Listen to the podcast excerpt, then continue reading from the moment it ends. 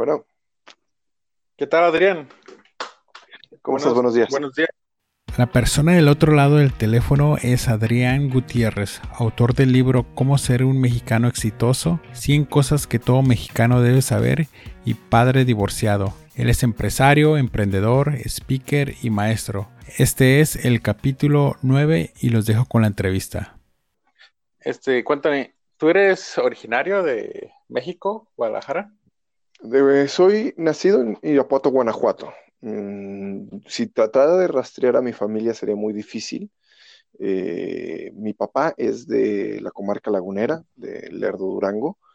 Mi mamá es nacida en la Ciudad de México, pero llegó antes de cumplir los cinco años a Irapuato, Guanajuato. Mi, papá, mi abuelo trabajaba para una compañía que se llama Carlo Herba y ahí este, estableció su base. Pero mi abuelo materno es argentino, mi abuela materna es de los Altos de Jalisco. Eh, mi, abuela, mis abuelos paternos son, son los que son más ubicados por dos generaciones ahí en la comarca lagunera.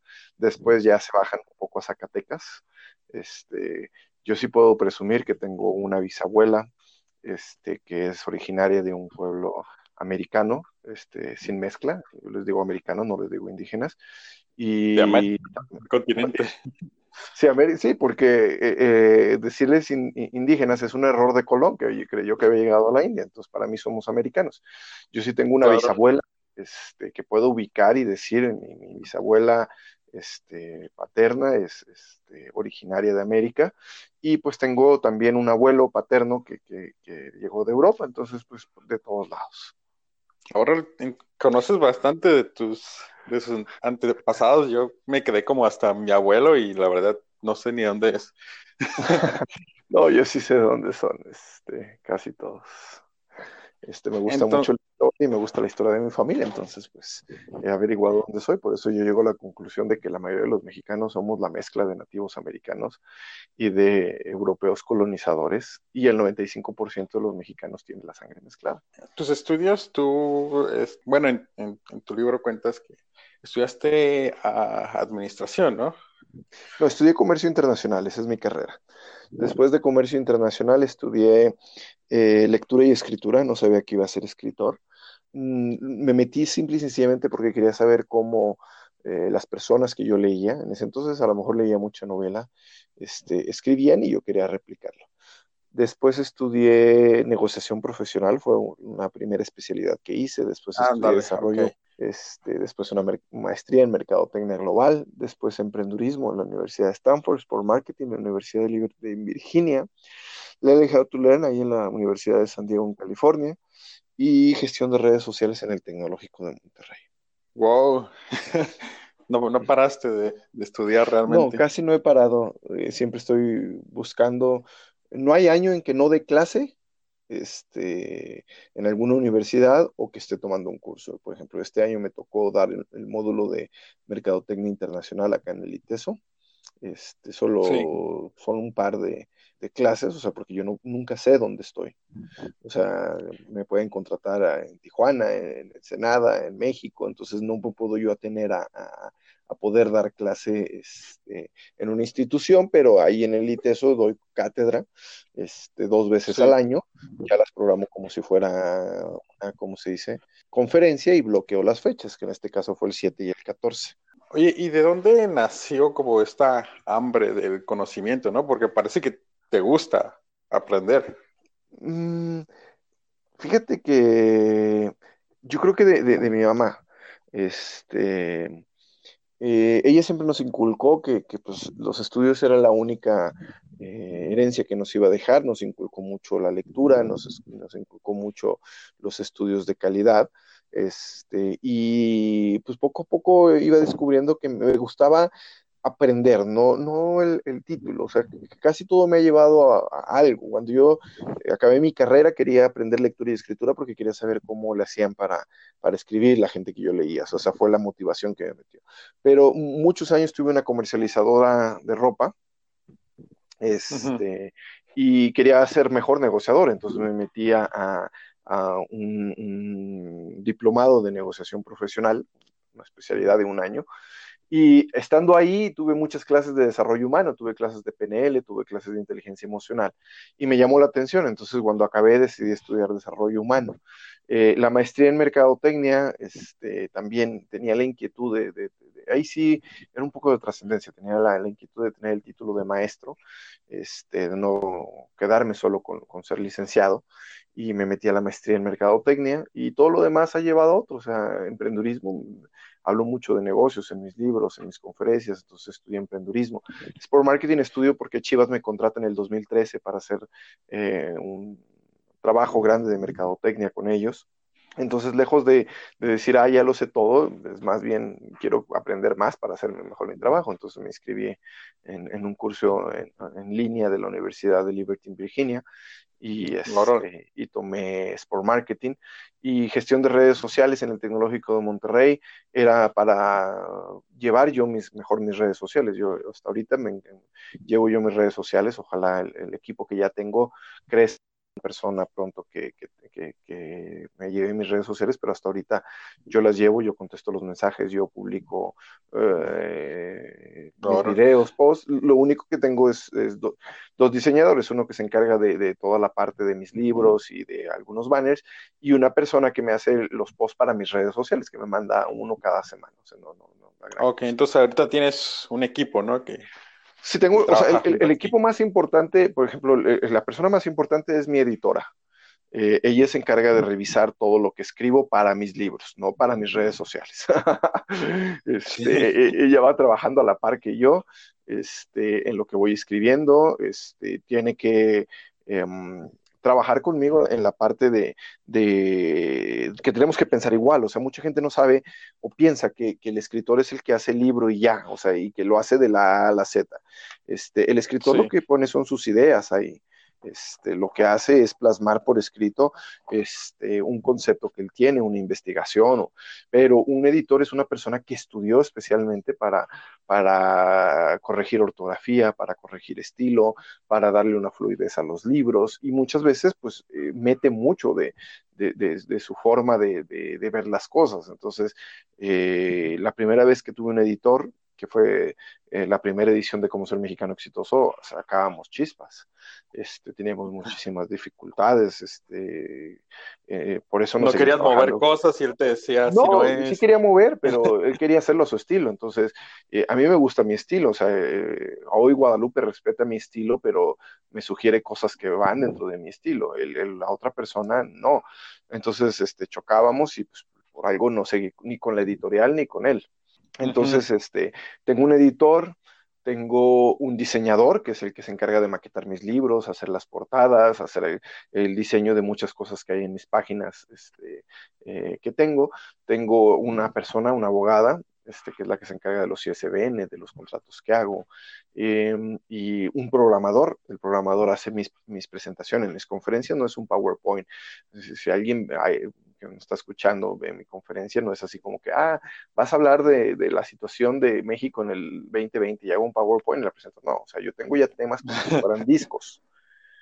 Ah, este, o sea, son mis libros y otros que posiblemente se conviertan en libros. O sea, el día de hoy presento cómo ser un mexicano exitoso, presento 100 cosas que todo mexicano debe saber, presento padres divorciados, eh, presento La receta del éxito, que es el libro mío que sale el próximo año, eh, presento cómo ser un latino exitoso en Estados Unidos, que es un libro que va a salir en Estados Unidos el próximo año. Oye, este, y entrándonos al, al, tema del de primer libro, de cómo ser un mexicano exitoso, ¿de dónde sale la idea de de escribir este libro? Eh, eh, una cosa va llevando a otra. Eh, yo comencé esta aventura de dar conferencias por invitación de mi universidad de ITESO. Yo presento mi tesis de cómo hacer un negocio con cero pesos, cero centavos. Y era un negocio que, que salió adelante, un negocio que funcionó. Entonces me invitaban a presentarle a otros alumnos de comercio lo que había hecho yo para que saliera el negocio adelante. Entonces lo, presentaba en un grupo de 30 personas y luego a los seis meses otra vez y luego a los seis meses otra vez. Hasta que un día me dijeron, oye, no lo haces tan mal, te invitamos a un congreso, pero hazte algo más fluido, algo más rápido, algo más motivacional. Y quise saber qué había hecho yo que se parecía a lo que habían hecho otros compañeros que estaban emprendiendo. Y después quise saber de lo que teníamos en común mis compañeros que estábamos em, emprendiendo y yo, qué se parecía a lo que habían hecho los grandes empresarios en México. Y ahí encontré un problema, no hay. No hay este, un libro de Carlos Slim, no hay un libro de, Zambrano, no hay un libro de la familia Servitej. Entonces dije, bueno, le puse entre, entre interrogación, ¿cómo ser un mexicano exitoso? O sea, yo tenía esa duda, o sea, eh, ¿por qué no me están diciendo cómo seguirlos? Y poco a poco fue complementando esa conferencia con otros datos, este, fue fui encontrando las respuestas que estaba buscando. Eh, lo primero, o sea, eh, era definir qué es el éxito. Este, después, qué es el éxito para los mexicanos, y en este país se puede ser exitoso. Entonces fui complementándolo y fue haciendo una conferencia poco a poco que, que iba gustando. Este, hasta que un día una maestra me dice, oye, ¿por qué no lo pones por escrito? Capaz de que un día se convierta en libro. Entonces yo empecé a escribir como, como, como yo hablaba. No es mi primer libro, o sea, el primer libro publicado sí, ya había tenido un experimento que, que nunca se publicó, pues, que, se, llama, se llamaba Mi entrevista con Dios. Y lo escribí por placer de escribir y nunca pasó nada con él, ahí se quedó en manuscrito, y, pero pues la, la verdad es que a lo mejor me sirvió mucho de ensayo para hacerlo mejor con cómo ser un mexicano exitoso. Entonces, eh, sale el libro en el 2015, eh, primero por, medio, pues salió en el 2014, en diciembre del 2014, por medio de una editorial, que es la que te digo que, tenía muchas broncas con su editor, y después en el 2015, que para mí es mi, arranque oficial, sale eh, conmigo produciéndolo yo. O sea, yo soy autor independiente, yo muevo mis libros, yo eh, lo mandé a las librerías, yo hago la, la cobranza, yo hago todo. Entonces así nace como ser un mexicano exitoso y de ahí cambia mi vida. el día de hoy se han vendido 16 mil, eh, ¿cómo se dice? Eh, ¿Copias? Copias, sí, perdón. 16 mil copias de, cómo ser un mexicano exitoso, que es un mundo en este país. Después salió... Que, yo, pensé, yo pensaría que el, que el libro es como que muy común y popular, pero bueno, yo estoy en, Tijuana y, no, lo, no, lo, encontré. De hecho, tuve que ir a la, a la Gandhi y lo tuve que mandar pedir y ya me, me llegó a la, a la semana, ¿no? Es, es muy difícil eh, ser autor independiente porque las editoriales tienen toda la infraestructura para surtir a todas esas librerías que acabas de mencionar. Eh, hay unas que son muy accesibles, como Rúa, entonces, con Rúa no tengo ningún problema. Eh, Gonville, en el Pacífico, este, librerías Iztaccíhuatl en el norte. Pero eh, Gandhi es una librería muy complicada, muy, muy, muy complicada. Entonces, cuando yo saqué Cómo ser mexicano exitoso, eh, me aceptaron mi libro por 90 días y a los 90 días me lo regresaron. O sea, me dijeron, bueno, se vendieron siete, de se vendieron tres en, en, Ciudad de México y te pedí 10, entonces te voy a regresar siete, pero te voy a volver a pedir 10. Entonces era muy complicado el sistema de ellos era muy complicada su contabilidad, muy, muy complicada. O sea, te pedían hacer las facturas cuando mandabas, pero luego una nota de crédito cuando les fueras a cobrar. Te devolvían los libros a los 90 días que sobraban, pero te volvían a pedir para las librerías. Este, o sea, aunque si, si hubiera mandado 10 a una librería y se vendieron 9, en lugar de pedirme 9, no, me regresaban el 1 que sobraba y me volvían a pedir 9, 10, perdón. Entonces era muy ah, complicado y la verdad es que tuve muy mala experiencia con ellos. Y, Porrúa es el que se encarga de surtirles. Entonces, sí. ellos tienen, pero ellos tienen que pedir a Porrúa y después de Porrúa te llega a ti. Y lamentablemente en Tijuana eh, solo hay librería, o sea, de las grandes, solo hay librería Gandhi, pero hay muchas librerías locales o más pequeñas que también lo tienen. Este, para ti hubiera sido más fácil pedirlo en, San Diego. En Amazon, sí, en, Amazon yo lo pido usualmente. De hecho, los compro yo en audio. Ya personas de mi edad tengo 33 años, este, usualmente compran ya en, audiolibro porque estamos haciendo línea para cruzar a Estados Unidos y nos toma como una hora en promedio, o a veces que estamos trabajando pero no ocupamos nuestros, oídos. Enfoque. Eh, Nunca había visto ese detalle eh, para la frontera. O sea, siempre me han dicho, ¿por qué no sacas libro? Y yo, no, es que prefiero los libros, los libros, libros y los libros digitales. Pero bueno, en Estados Unidos, eh, eh, Amazon, este, hay, en Estados Unidos tengo un editorial, este, lo puedes encontrar en cualquier plataforma de venta de libros. En, la más famosa es Amazon. Y el digital, el ebook, lo encuentras también en cualquier plataforma digital en México y en Estados Unidos y en todo el mundo. O sea, ¿Crees que sea un, un problema como que de México ese que los autores no están sacando sus libros en, en audio, porque incluso los autores americanos, en cuanto lo sacan en impreso, ya lo están haciendo para, para audio. No hay tanto mercado.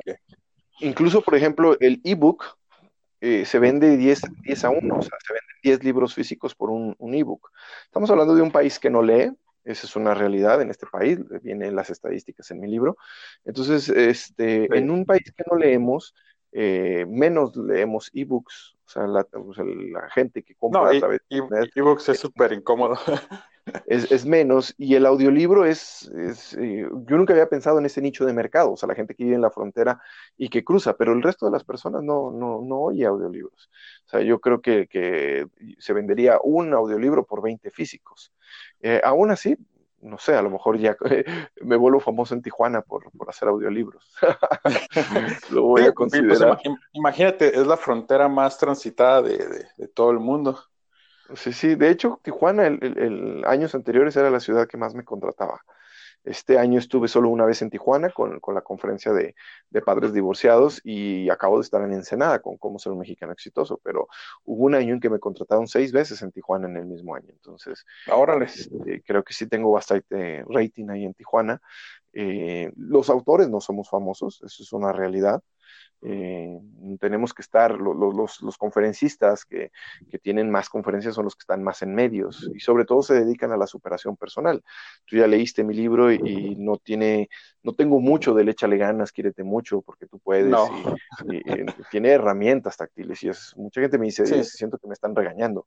Entonces, pues, empieza sí, con la, también con la historia, ¿no? De, del, de, sí, de, de nosotros, o sea, no podemos, no podemos entender o no podemos seguir avanzando este, si no entendemos quiénes somos, porque si no estaríamos en una base, y hay que reconciliarnos con nuestro pasado, porque es un problema de los mexicanos, cargamos el pasado. Nosotros cargando a, a, a, los españoles, ah, porque México es pobre, ah, es que los españoles nos robaron el oro, y queremos que España se disculpe y que el Papa se disculpe. No, pues, es parte de nosotros. Este, hay que seguir adelante y no olvidar, porque no, no hay que olvidarnos de lo que pasó, pero no hay que cargarlo, hay que seguir adelante. Entonces, este, en 100 cosas que todo mexicano debe saber, que es mi segundo libro, ahí este, hablo un poco más, o sea, pues por algo lo escribo, o sea, tienes que saber esto, pero sigue adelante, o sea, no te detengas. Sí, fíjate, de hecho, cuando estaba leyendo tu libro, estaba como que, ¿por qué me hace sentir tan incómodo esto, no? Pero son cosas que vivimos día a día y me lo recordaste hoy, ¿no? Que por poco y no te, te mando el, el, el link de la, de, de la de conexión. La...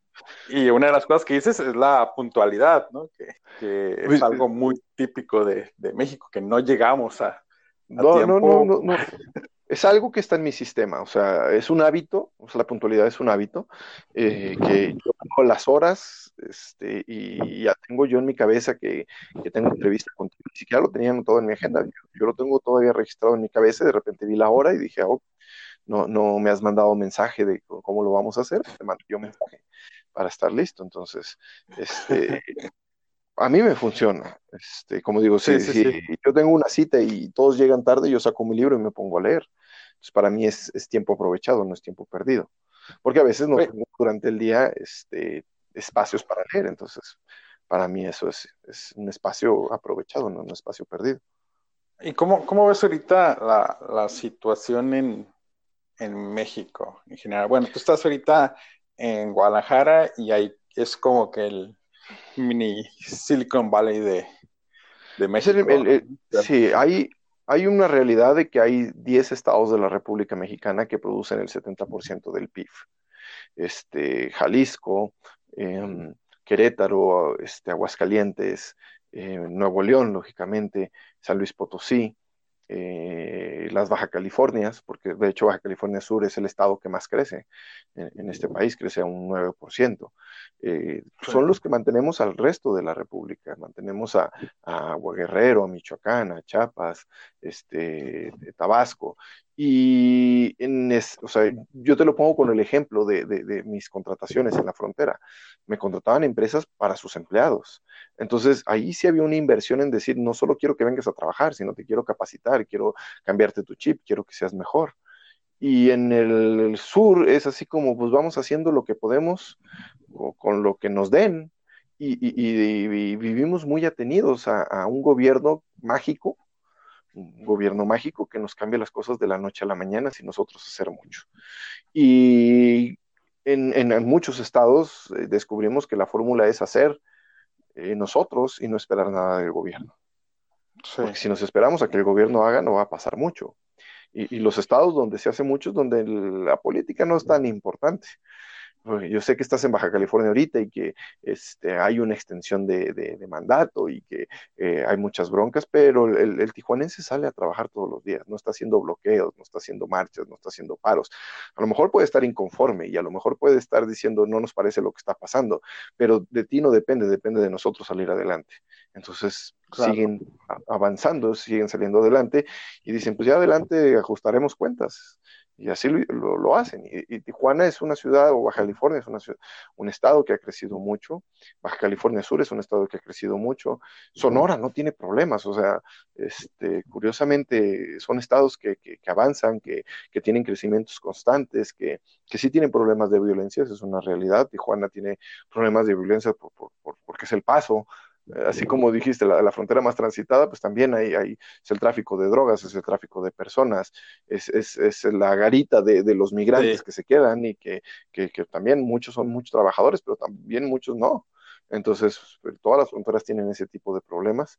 Eh, el dominio de los cárteles pues, por, por, por, pasar la droga, por tener el, el, el derecho de paso en, esas ciudades, en esas rutas, pues también por eso crean violencia.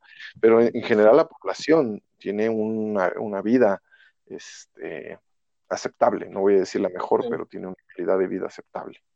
¿Tú tuviste oportunidad de convivir un poco más con la gente de Tijuana, no?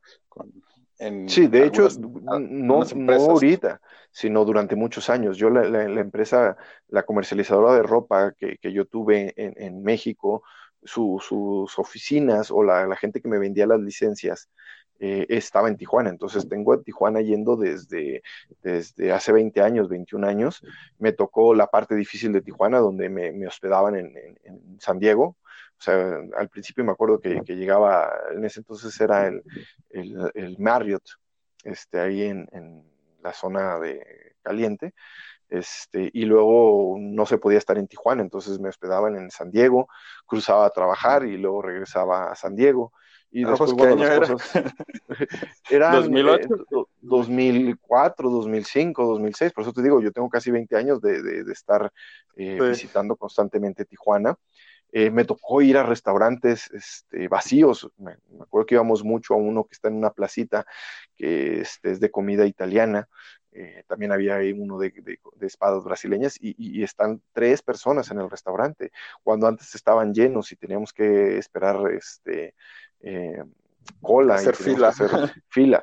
Y, ya después me tocó ver tanques en la ciudad de Tijuana, en, en las esquinas, tanquetas, y después regresar la calma. O sea, las últimas veces que he ido, pues me ha, tocado hospedarme en el Gran Hotel, me ha, tocado hospedarme en el Hilton, también me ha, tocado que me han puesto en San Diego algunas empresas, este, dicen, oye, pues si quieres te ponemos en San Diego, y a veces que me llevo a mi familia, tomo unos días de vacaciones y prefiero ya estar del otro lado y nada más cruzar a dar las conferencias.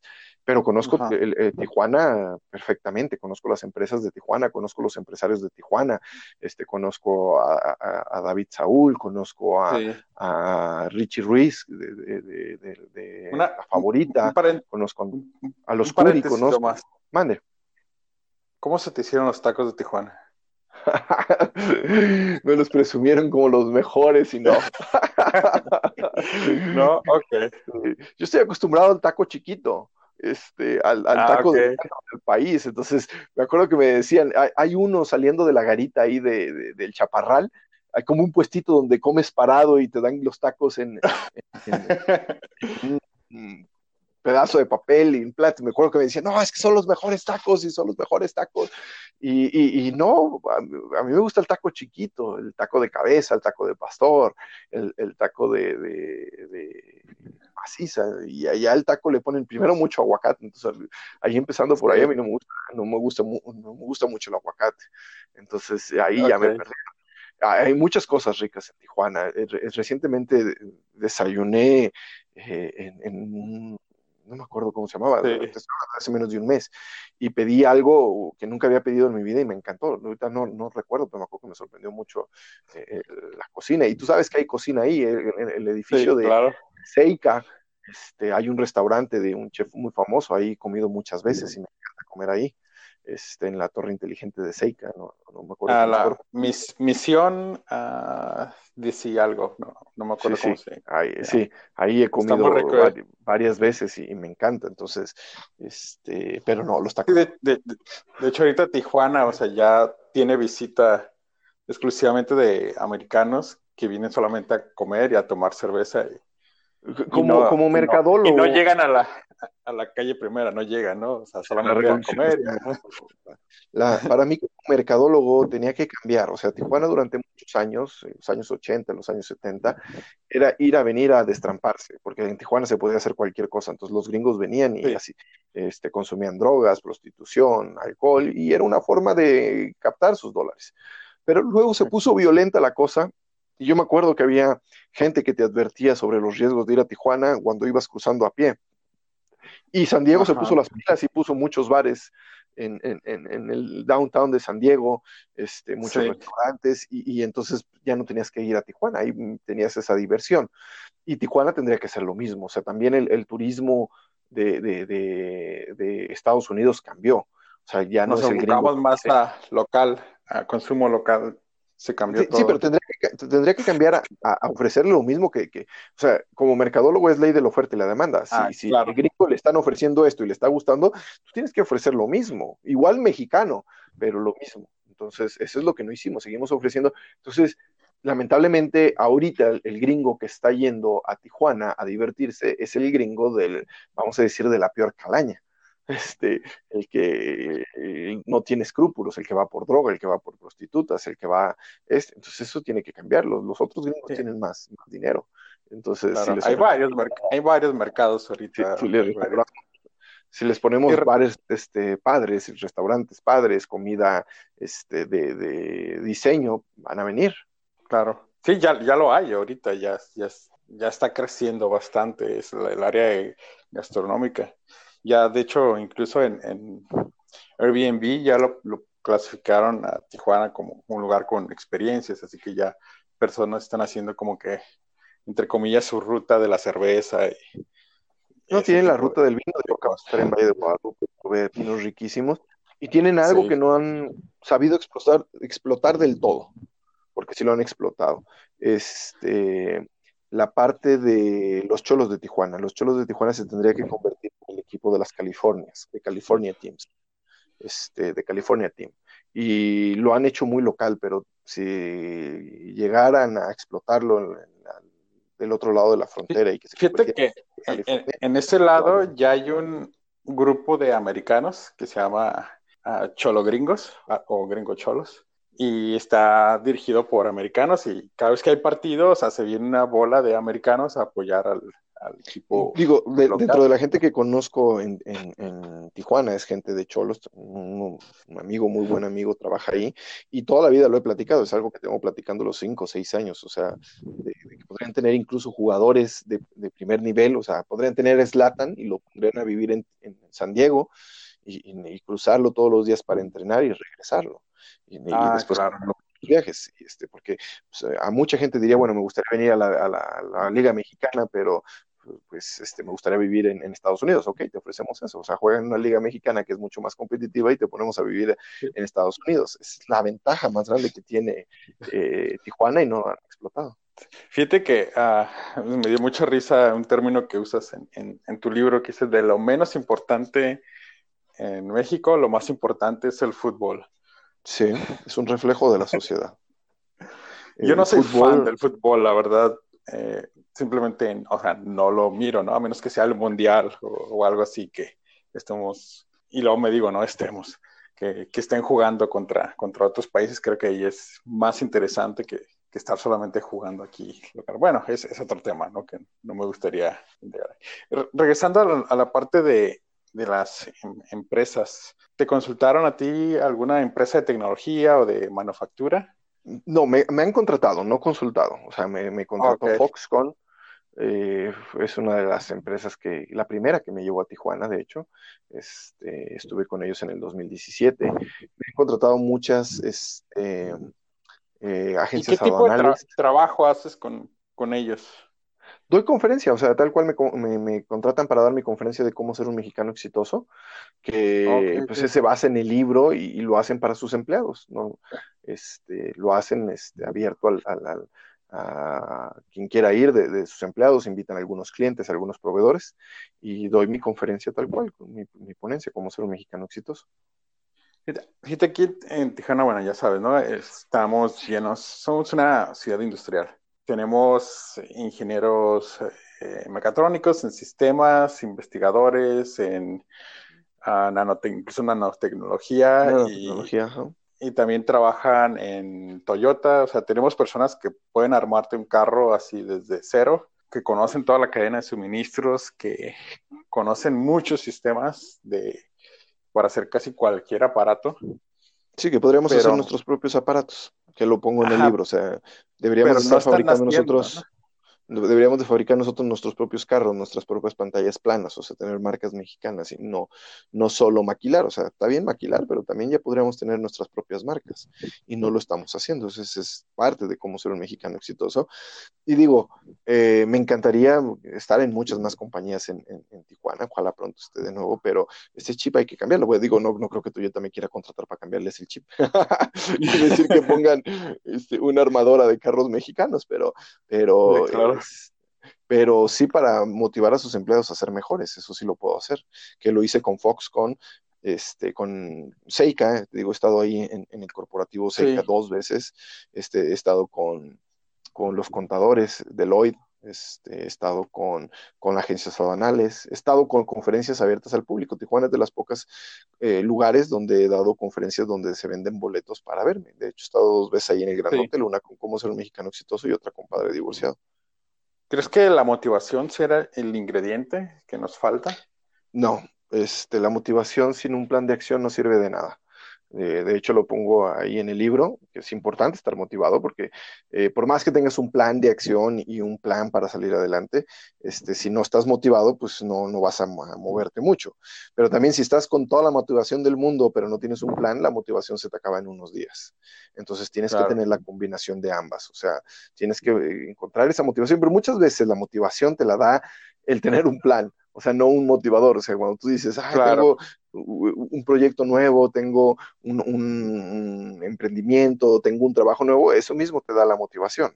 Entonces, ya si no lo encuentras, pues yo sí te digo, o sea, estoy de acuerdo que, escuches un motivador, es que escuches a alguien que te diga, quírete mucho, échale ganas, pero haz un plan de trabajo. y ese es donde, donde yo entro. O sea, Tienes que tener un plan de trabajo que, esa motivación la canalices a ese plan de trabajo y eso es lo que no te dicen los motivadores. O sea, los motivadores te dicen, quiere mucho, échale ganas, pero no te dice qué hagas con esa motivación y ahí es donde entro yo. Ok, ok. Porque ahorita lo que es Monterrey y Guadalajara, pues, eh, o sea, están yendo rápido a la parte de, tecnología y, em, y, emprendimiento, ¿no? Que creo que ahí hubo mucha unión entre organizaciones y, empresas y es algo que nos está como costando un poquito de trabajo aquí en la, en la frontera. Este, no sé cómo, cómo estuvo la última vez que, viniste, la parte de emprendimiento. Es que la, parte de la frontera tiene toda esa tecnología, la parte que les falta es empezar a desarrollar su propia tecnología, o sea, el no solamente maquilar, sino empezar a este, decir, bueno, nosotros podemos hacer esto también, podemos hacer esto también. El problema que tiene la frontera o la ventaja que tiene es, número uno, la posición geográfica. La desventaja que puede tener es el costo de los salarios, porque eh, en Tijuana se paga más que en el interior de la República, simple y sencillamente pues, porque está en la frontera y está Estados Unidos cruzando. Entonces, esa es una desventaja. Entonces, mucha gente dice, bueno, si no me van a comprar en Estados Unidos, este, mi marca propia, pues para qué me meto en broncas de, de, fabricar, mejor les fabrico sus marcas propias a ellos y, y, si me la van a pagar porque ya conocen su marca. Entonces, esa es como una ventaja y una desventaja que le veo. O sea, la ventaja es la posición geográfica, pero si vas a exportar, tienes que posicionar tu producto en Estados Unidos y para eso se necesita dinero y necesita posicionar la marca. Pero si lo quiero meter al interior de la República, pues en ese momento los, salarios son muy caros. Convendría mejor tener eh, más en el centro de esa fábrica para bajar los costos. Pero ya en el centro, pues ya no tengo esos ingenieros que, tengo en Tijuana y, pues posiblemente si se muevan, se van a mover por un salario alto. Sí, de hecho, ahorita estaba viendo que Facebook va a poner oficinas aquí en San Diego y va a poner otras oficinas en, en Ensenada y algunas compañías están preocupadas, ¿no? Porque les van a quitar a, sus empleados. Entonces está la, em, va a empezar ahorita como la, la guerra de, de salarios y de, de, tecnología. Eh, pero creo que es, creo que es algo, algo bueno, sí, porque la, la competencia pues nos hace más, más competentes, ¿no? no solamente como en, en, nuestro trabajo, sino también en, en, ambiente, ambiente laboral. ¿Qué tanto, qué, qué, speech utilizas tú cuando vas a las empresas o es depende la empresa? Es que, no, o sea, siempre me adapto de acuerdo al nivel eh, jerárquico de que, que, me voy a presentar. O sea, si me puedo presentar con directivos, pues es una forma de hablar. Si me voy a presentar con toda la empresa, este, es otra forma de hablar. Si voy a presentarme con estudiantes, es otra forma de hablar. Entonces, pero yo lo, lo que te decía, mis conferencias son como un disco. O sea, no es que, cambie totalmente, pues no. O sea, va llevando el hilo de cómo ser un mexicano exitoso, eh, pero no es lo mismo hablarle a directivos, o ahora que acabo de estar en, en, Ensenada, que estuve en el Congreso de AMTI, que todos son mexicanos exitosos, así me dicen, no, es que todos son mexicanos exitosos, pues son dueños de navieras, son dueños de trenes, entonces, pues a ellos tengo que hablar de una forma y a estudiantes de otra. Entonces, este, me adapto simple y sencillamente, digo, tengo la habilidad de hacerlo y, y, esa es, es, la diferencia entre un speaker profesional y una persona que no es un speaker profesional. Porque de repente dicen, ay, es que fulano de tal da conferencias y cobra bien barato, pues sí, contrátalo, pero fulano de tal posiblemente trabaje en una empresa y no esté preparando una conferencia, sino simple y sencillamente te va a contar tú, este, su experiencia y a lo mejor lo hace bien, pero no, no es una persona que, que esté dedicado a, a ¿cómo se dice? Eh, a, preparar una conferencia, a preparar su forma de hablar, a preparar los diferentes escenarios que puede haber en caso de que esté con, algún directivo o una empresa en el sur o una empresa en el norte, que también pasa. Sí, ¿tú qué le dirías a los ingenieros mexicanos?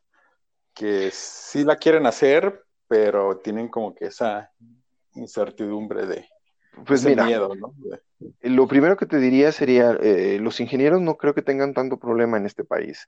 Este, hay pocos, este, y por lo mismo de que hay pocos, pues están muy bien cotizados. Entonces, lo que, lo que los ingenieros quieren es, este, simple y sencillamente, eh, ¿cómo se dice? Eh, no se han dado cuenta de que tienen mejores salarios, que, que tienen, este, ¿cómo se dice? Más disponibilidad de encontrar un trabajo fácil. Y por lo mismo, lo que yo les diría sería, pues eh, pónganse a, hacer esas creaciones suyas que los demás no están haciendo. Pues eso es lo que yo les diría. Pero ingenieros, ojalá hubiera mucho más ingenieros. ojalá hubiera el doble de los ingenieros que, el día de hoy hay. Pues, y si alguien me está escuchando y no sabe qué estudiar, pues yo lo pongo en el libro, estudio en una ingeniería. Claro, ahí quería, quería llegar y le tienen miedo por las matemáticas, pero estudian una, una ingeniería. Sí, digo, yo, yo estudié ingeniería industrial, ¿no? Que nos encargamos más como el área de control de producción. les digo, o sea, eh, eh, les digo que ni son ingenieros ni son licenciados. sí, nos dan mucha carrilla, ¿no? En, dentro de la carrera. Aparte la... digo, yo digo así, ni son ingenieros ni son licenciados, están a la mitad. Está bien, está bien, no, Está, padre, la verdad. Cualquiera que esté escuchando y esté estudiando ingeniería industrial, que le siga. Y ahorita ah, me estás diciendo que estás eh, trabajando en tu próximo libro. Estoy, el, el, de la receta del éxito ya está terminado. Lo paré un poquito para acabar cómo ser un latino exitoso en Estados Unidos. Entonces paré un poquito para, para acabar cómo ser un latino exitoso en Estados Unidos y después seguir eh, ya con la edición de, la receta del éxito. Entonces, el próximo año van a salir dos libros, este, uno para Estados Unidos únicamente, la del cómo ser un latino exitoso en Estados Unidos, y la receta del éxito, que supongo que primero saldrá en México y después a lo mejor a final de año será publicado en Estados Unidos. Ok, sí, te recomiendo que vayas con audiolibro, ¿no? Para, para que ah, los eh, americanos. ¿Y lo vas a traducir al inglés o lo vas a dejar no. en español? Es que hay que atacar mercado por mercado. Entonces, primero hay que atacar el mercado latino. Ya que crees que en el mercado latino este, puedo crecer al, mercado en inglés, pero, pero tenemos 500 millones de personas que hablan español.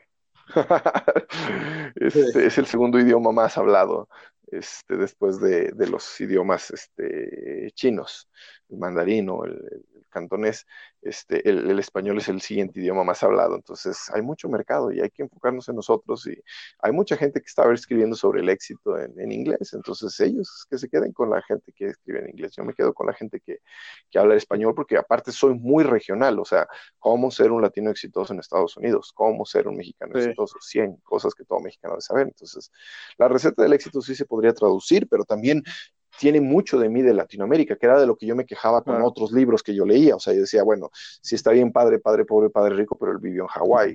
Si está padre, piense, piense llega a ser rico, pero él creció en, Inglaterra. Entonces, pues lo, que yo tengo con mis libros es que soy muy latinoamericano. Entonces, a lo mejor lo lee un sajón o a lo mejor lo lee un francés y dice, sí, bueno, pero él es que él me está hablando desde la perspectiva del latino. Entonces, a lo mejor no le hace mucho sentido. Pero para un latinoamericano sí.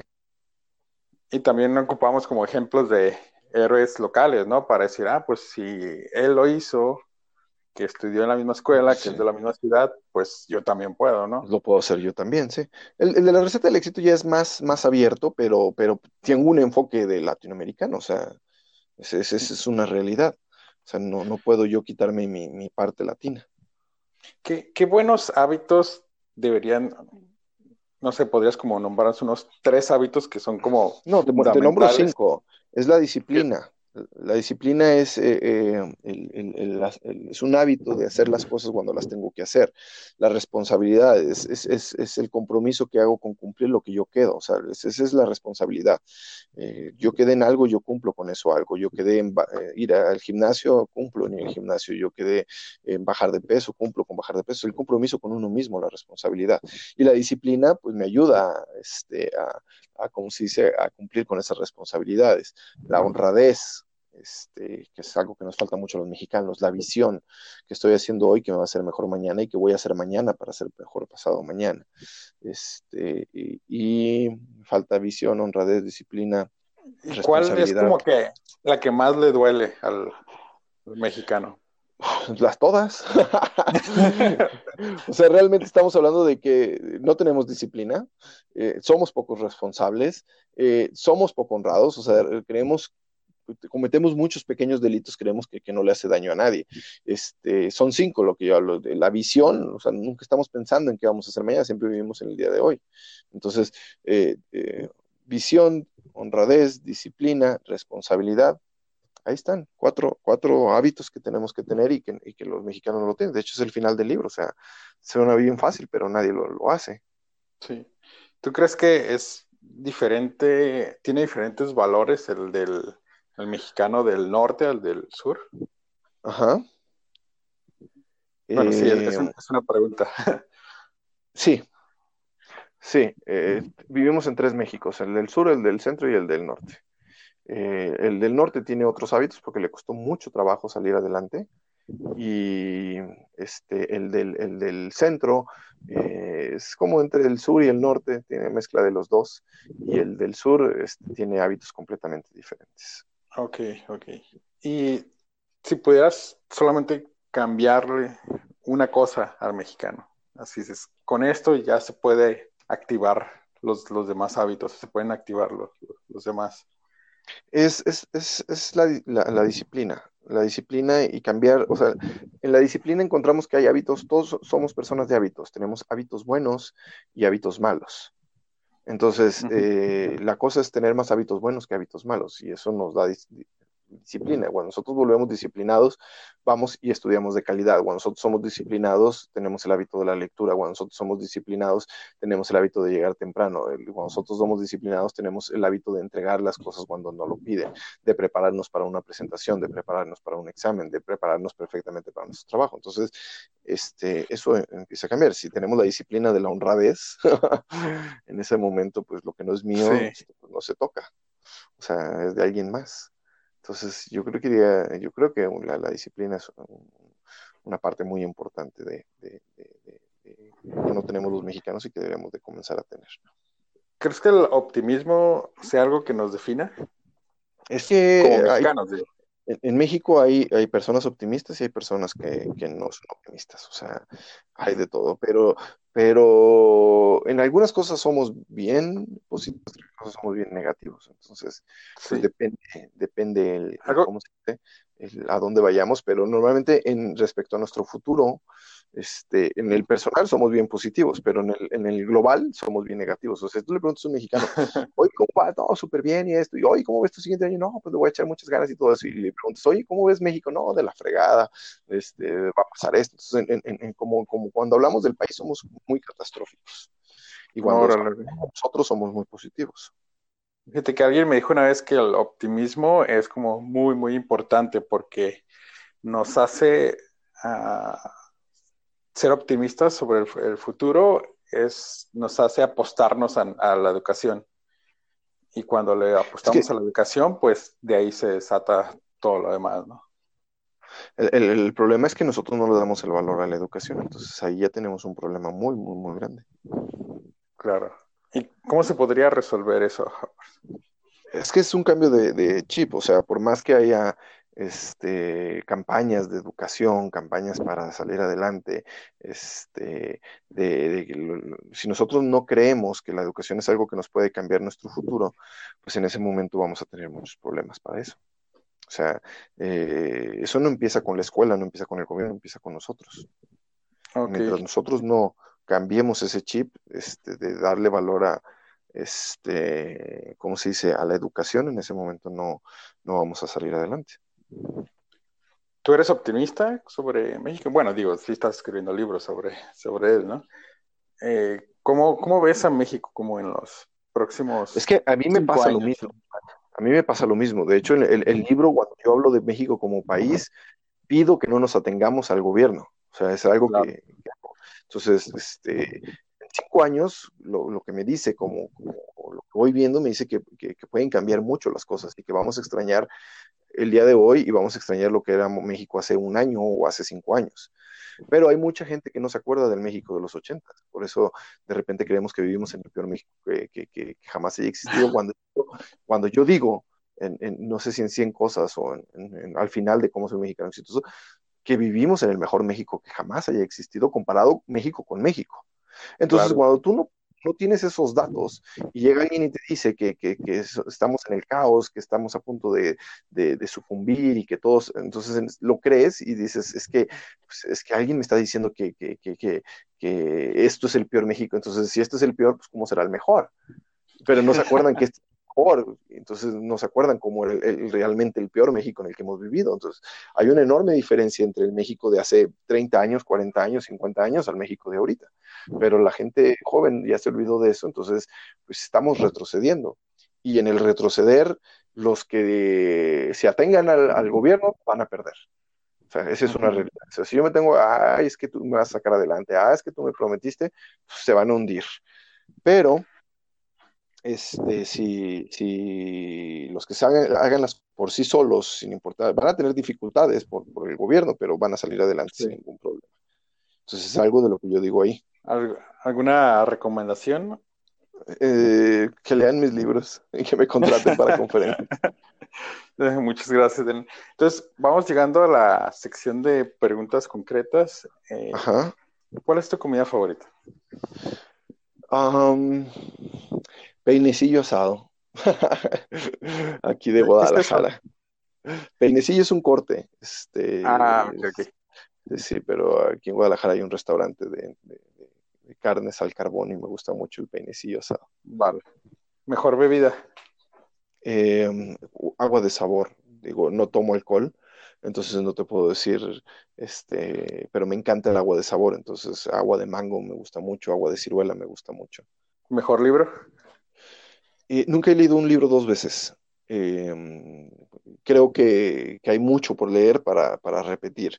Eh, hay libros que, me han gustado más que otros, lógicamente, depende del tema. Este, la novela histórica me gusta mucho La caída de los gigantes, El invierno del mundo, El umbral del, de la eternidad, que son de Ken Follett. Me gustaron mucho Los Reyes Malditos, que son siete libros. Este, de mis autores favoritos sobre mercadotecnia, sobre patrones de pensamiento, es Malcolm Gladwell, este, Fueras de serie, Inteligencia intuitiva, Lo que vio el perro. Este, todos esos son libros que me gustan mucho. Este, David este, eh, Andrés Oppenheimer me gusta como, como pensador latinoamericano desde México en la frontera del caos hasta el día de hoy. Sálvese quien pueda, he leído casi todos sus libros. Eh, me gusta mucho eh, Francisco Martín Moreno, novela histórica mexicana. Entonces, así te puedo decir muchos, pero no tengo uno favorito. Ok. ¿Y el mejor momento? El mejor momento es el presente. No, no, o sea, yo sí soy de los que cree que no existe, no puedes eh, recomponer el pasado y, no puedes este, vivir en el futuro. Entonces, para mí sí no hay otra cosa. O sea, lo que hoy hay el día de hoy. No sabemos qué va a haber después y lo que tuvimos ya no está. Entonces, no, es cliché, pero sí creo en esa parte donde, donde hoy. Si tuvieras la oportunidad de regresar en ese momento en el que te graduaste de la preparatoria, ¿qué decisiones cambiarías? Ninguna. Este, yo estoy aquí a pesar de, de, negocios fracasados, de divorcios y todo, yo estoy el día de hoy aquí por todo lo que pasó. Entonces no, no hay ninguna que cambiaría. Perfecto. Si pudieras enviarle un mensaje de WhatsApp a todo el mundo en sus respectivos idiomas, ¿qué diría? es una pregunta muy difícil porque estamos hablando de todo el mundo. Pero. Bueno, de México. Eh, de, México, Yo, lo, yo lo mandaría a México este, con, la frase que cierro mis libros. Este, México es un país lleno de oportunidades donde puedes llegar a ser el hombre más rico del mundo o el más buscado. Tú decides qué tipo de mexicano quieres ser. Wow, excelente. Adrián, pues muchísimas gracias por esta entrevista y de nada. ojalá podamos tener más mexicanos exitosos, no solamente del área de literatura y tecnología, sino en, general. Y muchísimas gracias por, por, tu tiempo. De nada, y a todos los que me estén escuchando, los invito a que me sigan en Instagram, Adrián Gutiérrez Ávila, en Facebook como ser un mexicano exitoso o Adrián Gutiérrez Ávila, y mis libros, pues que lo busquen si lo pueden comprar en Estados Unidos, en Amazon. Se vende Cómo ser un mexicano exitoso y Padres divorciados. Si les gusta leer en ebook, ahí encuentran en cualquier plataforma digital. Y si no en Tijuana, pues ahí en Gandhi, este, pídanlo, se los llevan. Y creo que hay otra librería que se llama librería de bodega de libro, ahí lo pueden encontrar también. Y, una vez vi en otra librería que yo no conozco, pero a lo mejor en una librería más chiquita también lo pueden encargar y se los traen. No creo que lo tengan ahí a disposición, pero, pero lo piden. Igual Gandhi lo pide y se los lleva.